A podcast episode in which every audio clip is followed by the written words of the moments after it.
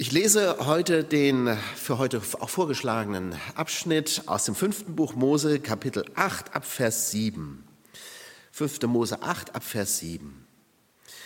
Wenn Yahweh, dein Gott, dich in ein gutes Land bringt, ein Land mit Bächen, Quellen und Wasser, das im Tal und aus den Bergen strömt, ein Land mit Weizen und Gerste, mit Weinstöcken, Feigen und Granatapfelbäumen, ein Land mit Ölbäumen und Honig, ein Land, in dem du dich nicht kümmerlich ernähren musst, in dem es dir an nichts fehlen wird.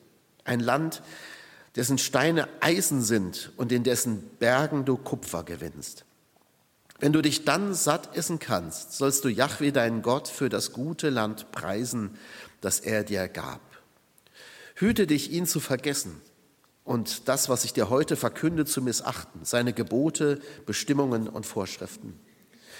Wenn du dich satt isst und schöne Häuser baust und darin wohnst, wenn deine Rinder, Schafe und Ziegen sich vermehren, wenn dein Silber und Gold sich häuft und alles, was du hast, sich mehrt, dann könntest du übermütig werden und Yahweh deinen Gott vergessen. Er hat dich doch aus dem Sklavenhaus Ägyptens herausgeführt. Er ließ dich durch diese große, schreckliche Wüste gehen, wo es Brandnattern und Skorpione gibt, wo alles dürr und ohne Wasser ist. Und er, und er ließ dir Wasser aus dem harten Fels hervorquellen. Er gab dir in der Wüste Manna zu essen, das deine Vorfahren nicht kannten, um dich demütig zu machen und auf die Probe zu stellen und dir am Ende Gutes zu tun. Dann sollst du nicht denken, diesen Reichtum habe ich mir selbst zu verdanken, der Kraft meiner Hände. Denk vielmehr an Yahweh, deinen Gott, denn er gibt dir die Kraft, Vermögen zu schaffen, weil er den Bund hält, den er deinen Vorfahren geschworen hat, wie es heute ist. Jetzt stehen sie also da, die Israeliten, vor dem gelobten Land, ähm, das sie ja so lange unterwegs waren. Nach 40 Jahren Wüstenwanderung sind sie endlich am Ziel angekommen und nun erstreckt sich vor ihren Augen das fruchtbare Land, in das sie demnächst dann einziehen werden. Noch sind sie ja nicht da. Und Mose führt dem Volk das doch mal vor Augen, wie reich Gott sie beschenkt hat. Nach all dem Mangel, den sie in der Wüste erlebt haben, stehen sie nun an einem Übergang, nämlich vom, am Übergang vom Mangel zur Fülle. Beschenkt sind sie. Natürlich ist dabei nicht vergessen, dass die Israeliten jetzt nicht gerade auf Wolken durch die Wüste geschwebt sind, sondern den Weg ja mühevoll selbst zurücklegen mussten. Sie hätten sich das natürlich auch sparen können, denn an dieser, genau dieser Stelle hatten sie 40 Jahre vorher ja schon mal gestanden und die Vätergeneration hatte dann nicht den Mumm, in das Land hineinzugehen und Gott schickt sie ja dann nochmal auf eine Extratour 40 Jahre lang und die Nachfolgegeneration, die steht jetzt eben da. Aber Gott ist auch in dieser Zeit, in den 40 Jahren mit seinem Volk gegangen und hat sie versorgt, hat sie geführt und geleitet, hat ihnen gegeben, was sie brauchten. Und die Israeliten sind Gott gefolgt der Wolken- und Feuersäule, durch die Gott sich sichtbar gemacht hat. Nein, natürlich hat Gott sie nicht durch die Wüste schweben lassen. Sie mussten schon selber gehen. Aber ich glaube, dass in dem Moment, wo sie jetzt da stehen, allen bewusst war, dass sie sich das gelobte Land nicht verdient haben. Wäre Gott nicht mit ihnen gegangen, dann hätten sie, sich, hätten sie keine Chance gehabt, sich von den Ägyptern zu befreien, geschweige denn das Land zu erobern, in dem ja immerhin Riesen wohnten. So haben sie ja, die Kundschafter, als sie zurückkamen, sagten ja, da wohnen Riesen. Nun steht ihnen das ja auch noch bevor, die Eroberung.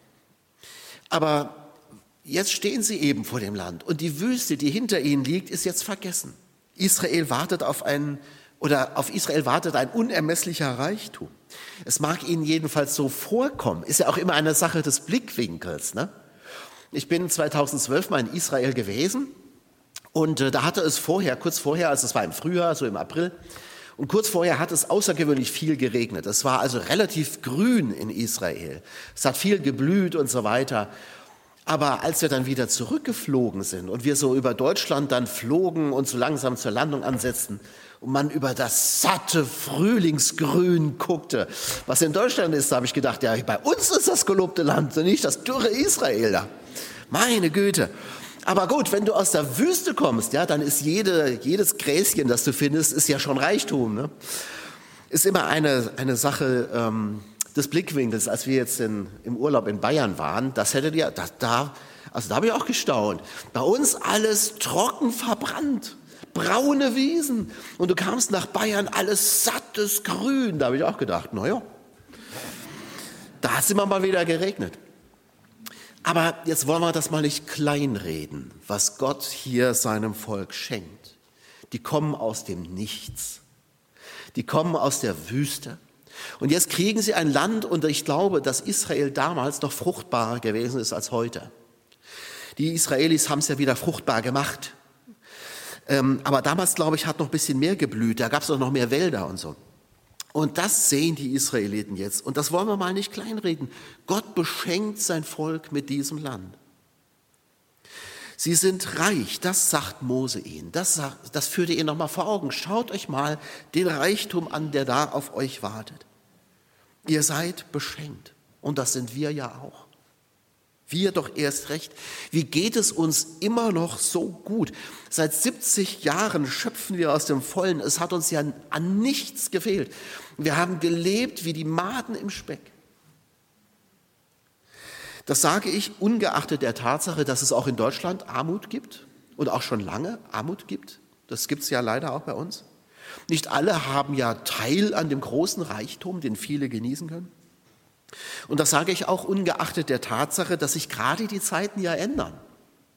Und wir wieder erleben, es kann auch ganz anders werden. Aber dazu sage ich gleich noch was. Zunächst einmal, glaube ich, können wir doch dankbar sein. Dankbar für den Reichtum. Dankbar für das, was Gott uns in den vergangenen Jahrzehnten geschenkt hat. Und das, das möchte ich auch mal nebenbei sagen, trotz der großen Schuld, die gerade die Deutschen während der Nazizeit auf sich geladen haben, an Gottes Volk, an Israel. Gerade wir müssten wissen, was es bedeutet, völlig unverdient reich zu werden. Damit will ich nicht die Leistung der Deutschen schmälern, die das alles aufgebaut haben. Ne? Ihr versteht das jetzt schon richtig. Und auch wenn in diesen Tagen alles teurer wird, ist immer noch kein Engpass entstanden. Es hat mal eine Zeit lang kein Sonnenblumenöl gegeben. Jetzt tatsächlich gibt es das ja auch mal wieder. Ne? Man kann wieder Sonnenblumenöl kaufen. Und einige haben die Regale äh, leer gekauft, weil sie sich offenbar von Klopapier ernährt haben. Ich weiß auch nicht, jedenfalls war es weg. Also hier und da haben wir jetzt zum ersten Mal er erlebt, dass es bestimmte Dinge nicht mehr gibt oder nicht mehr gab. Aber wir waren doch nie, in keinem Moment in unserer Existenz bedroht. Das kann man doch wohl nicht sagen. Wir sind immer noch reich. Und wie reich wir sind, das wurde mir mal klar, als ich schon vor vielen Jahren ist das gewesen, mal einen Bericht gesehen habe über Menschen auf den Philippinen in Manila, die auf Müllbergen leben. Und ich habe gedacht, und die leben auch. Auf Müllkippen. Und da ist mir mal zum ersten Mal klar geworden, wie reich wir eigentlich sind. Da wirst du wieder dankbar. Und dabei habe ich bisher ja nur über materielle Dinge gesprochen. Um die geht es natürlich auch beim Erntedank. Ne? Es geht um Brot und um, um das Sattwerden, es geht um das Säen und Ernten. Aber darüber hinaus gibt es ja noch viel mehr.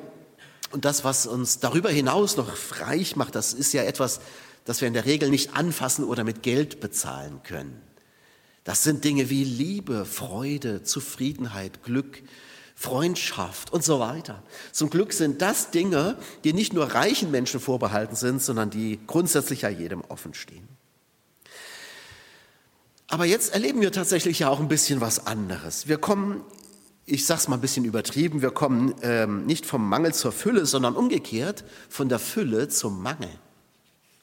Die Preise das, äh, steigen zurzeit so exorbitant, dass tatsächlich Menschen in Armut geraten.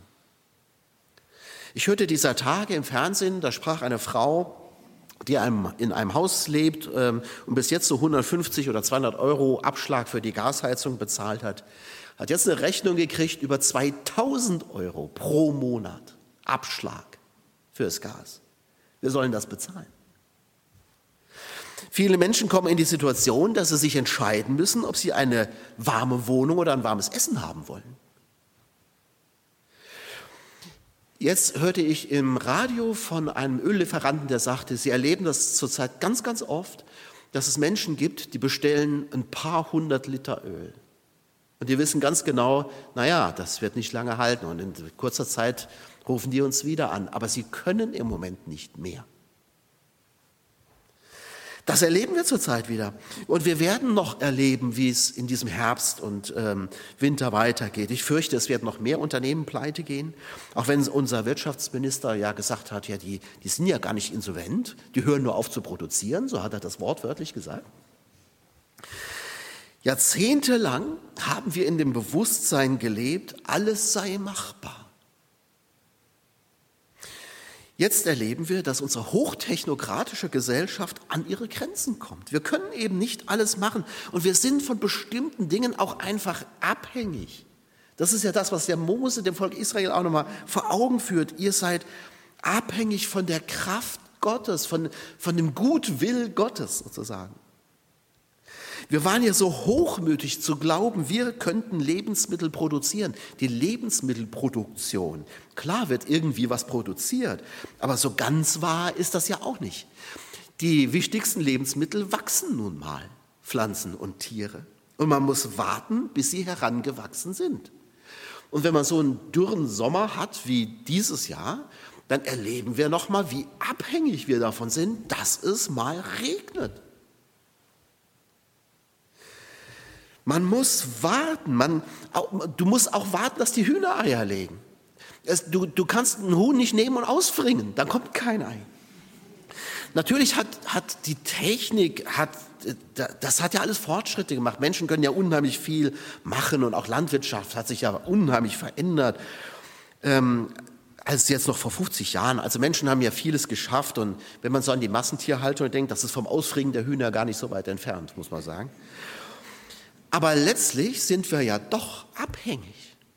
Wir sind abhängig, dass etwas wächst und entsteht. Sonst haben wir nichts. Und das müssen wir wieder lernen. Wir werden im Moment geerdet. Wir werden wieder geerdet. Weil wir dachten, wir hätten alles in der Hand, sind wir achtlos mit Lebensmitteln umgegangen.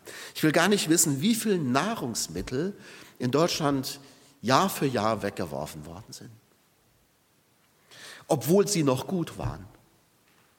Ich habe mal so ein, so ein, Schild gesehen, äh, das hieß, ähm, da ging es um das Mindesthaltbarkeitsdatum.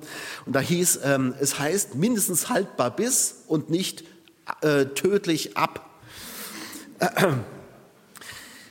Da werfen Läden, weil sie auch dazu verpflichtet werden, muss man sagen, äh, Lebensmittel weg, ähm, anstatt sie an arme Menschen zu verteilen, was ja doch auch eine Möglichkeit gewesen wäre. Also abgelaufene Lebensmittel, manchmal kriegen das die Tafeln, aber auch das ist weniger geworden. Aber es wird Menschen verwehrt, sich da zu bedienen bei den Dingen, die andere wegwerfen.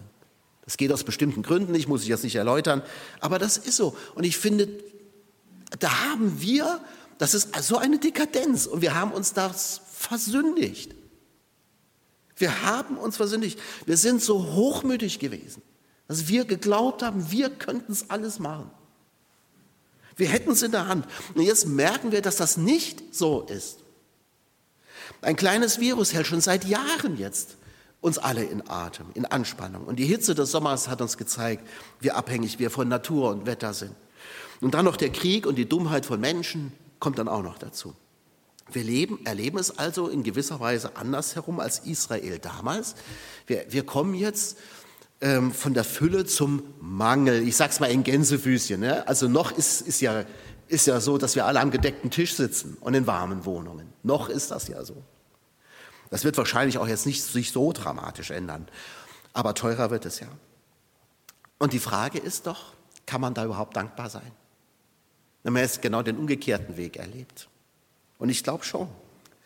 Was wir jetzt erleben, sollte uns dankbar machen für das, was wir hatten und noch haben. Und wir sollten dankbar sein dafür, dass uns wieder vor Augen geführt wird, wie abhängig wir sind, nicht nur von der Natur, sondern auch von Gott. Wir werden wieder geerdet, das heißt, Gott zeigt uns unseren Platz wieder. Das lateinische Wort für Mensch heißt ja Homo.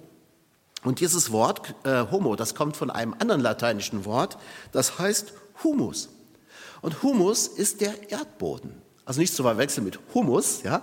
Das gibt's ja auch, das ist dieser Brei aus Kichererbsen. Ne? Das ist jetzt nicht gemeint, das sind zwei verschiedene Sachen. Das heißt aber, der Mensch kommt sozusagen vom Erdboden. Das steckt in seinem lateinischen Namen drin, übrigens auch im Hebräischen, der, der Adam. Adam heißt ja Mensch und die Adama ist im Hebräischen der Erdboden. Der rote Erdboden. Adam heißt auch rot. Ne? Also der rote Erdboden. Der Mensch ist ein Erdling. Sonst nichts. Und er wird auch wieder zur Erde, so sagt uns die Bibel. Und wir lernen gerade wieder, dass wir von der Erde kommen und dass die Erde, die Gott geschaffen hat, uns trägt und uns nährt. Und dass wir wieder zur Erde werden. Und das tut uns gut. Das ist eine gesunde Demut, die wir da lernen. Dafür können wir nur dankbar sein. Im Übrigen heißt, das ist ein bisschen kleine äh, Lehrstunde für Latein, ne? können da nachher mit angeben oder so, ich weiß auch nicht. Also Demut heißt auf Lateinisch humilitas. Auch da steckt das Wort humus drin. Der Demütige ist ein Geerdeter. Ja, der, der, der steht auf dem Boden der Tatsachen. Wer geerdet ist, der weiß, woher er kommt und wem er sich verdankt. Wer geerdet ist, der weiß, dass er Mensch ist und wird hoffentlich auch wieder menschlich. Der Hochmütige will ein Überflieger sein. Der will über alles hinwegschweben, will abheben, über den Dingen schweben. Aber das ist nicht der Platz, den Gott uns Menschen angewiesen hat. So sind wir nicht geschaffen. Er hat uns mit dieser Erde verbunden, er hat uns geerdet und so geschaffen, dass wir abhängig sind von dem, was er uns gibt. Und ich glaube, dass das ein Grund zur Dankbarkeit ist, denn die Demut und die Dankbarkeit Gott gegenüber, die machen uns nicht klein. Sie macht uns zu dem, was wir wirklich sind, nämlich Menschen, Geschöpfe, abhängig von Gott und der Natur. Und das ist unser Platz. Und ich finde es gut, wenn wir wissen, wo unser Platz ist. Wer ehrlich danken kann, der ist nicht klein oder gedemütigt, sondern der ist froh, der ist geerdet und auf dem Boden der Tatsachen. Und das tut uns gut. Natürlich haben wir Menschen viel geschaffen, das soll auch gewürdigt sein. Aber auch hier kann man fragen, woher haben wir das? Woher haben wir diese Fähigkeiten? Mose sagt hier einen ganz interessanten Satz. Er sagt seinem, dem Volk Israel, das Vermögen, Vermögen zu schaffen, das haben wir nicht aus uns selbst heraus, sondern das haben wir von Gott. Das Vermögen, Vermögen zu schaffen, hat uns Gott gegeben. Darum lasst uns dankbar sein. Wir haben nämlich allen Grund dazu. Gott hat uns immer mit allem versorgt, was wir gebraucht haben. Aber der Blick soll ja auch gar nicht in erster Linie auf die äh, Gaben gelenkt werden, die auf darauf natürlich auch, sondern auf ihn selbst, auf den Geber. Denk an Yahweh, deinen Gott, sagt Mose. Verfalle nicht der Gefahr, ihn zu vergessen. Schau auf ihn, nicht nur auf das, was er dir gibt. Bilde dir nicht ein, du kämst ohne ihn klar, denn das ist nicht so. Ehre Gott als den Schöpfer aller Dinge, der alles sehr, sehr gut gemacht hat. Ehre Gott, der dir das Vermögen gibt, Vermögen zu schaffen. Und jetzt stehen wir da heute vor dem Beginn einer neuen Zeit. Das wird uns ja immer wieder gesagt, das ist eine Zeitenwende, vor der wir stehen. Eine neue Epoche, eine neue Weltordnung. Wovon wird immer alles gesprochen? Ich weiß nicht, ob das so sein wird. Ich weiß nur, die Menschen werden sich nicht verändern. Ja, das ist schon oft gedacht worden. Es gibt eine ganz neue Welt, nachher war alles genauso wie vorher. Ähm, nur vielleicht ein bisschen, äh, bisschen feiner oder was weiß ich, oder brutaler. Menschen verändern sich nicht. Wir sind irgendwie immer noch wie die Neandertaler. Aber wir stehen doch irgendwie vor etwas Neuem. Etwas Neues ereignet sich. Und die Frage ist ja, wie wollen wir da hineingehen? Und ich finde, wir sollten mit Dankbarkeit hineingehen in die neue Zeit. Und uns demüt und demütig sein vor unserem Gott, der uns auch in der neuen Zeit, egal wie die aussehen wird, begleiten wird, segnen wird, führen und versorgen wird. Amen. Lasst uns beten. Ich bitte, dass ihr dazu aufsteht. Guter, heiliger Gott, dafür können wir dir wirklich nur danken, dass wir so reich versorgt waren, ja überreich versorgt waren. Wir sehen auch andere Länder, Herr, wo, wo Hunger war, wo Not war, wo Durst war, ewige Dürre und Trockenheit. Wie gut haben wir es gehabt in all den Jahren. Dafür loben und ehren wir dich. Und wir danken dir, dass du auch mit uns gehst in die neue Zeit, in das neue Jahr. Herr, wir sind gespannt, was es bringen wird, aber wir schauen doch auf dich und wir vertrauen dir. Du gehst mit uns, egal wie die Zeiten werden. Wir beten aber auch, Herr, dass du ein Ende machst mit Not und Hunger in dieser Welt. Dass du auch an anderen Orten, wo, wo die Not groß ist, die Menschen doch versorgst. Und du kannst uns ja auch zeigen, Herr, was wir dazu beitragen können. Darum bitten wir dich. Amen.